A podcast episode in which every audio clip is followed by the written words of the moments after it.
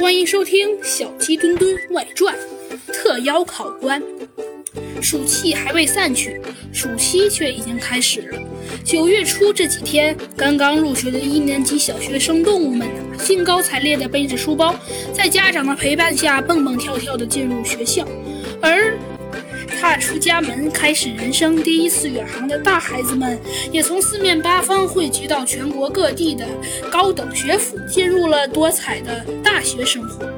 猴子警长啊，也没想到，在如此繁忙的新生活时啊，警察学院的长颈鹿教官居然给他打电话，让他下班后去商店小街喝两杯。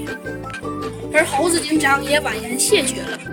说他不喝酒，于是长颈鹿教官便让他跟猴子警长一起去吃点点心。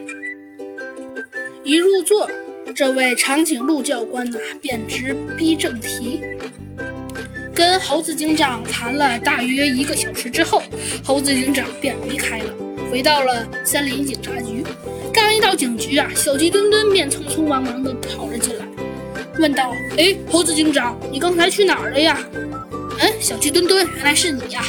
我以为你回家了呢。”“呃，是这样的，刚才长颈鹿教官让我代表警察学院邀请我担任面考教官，所以我认为你和我可以一块儿去看看。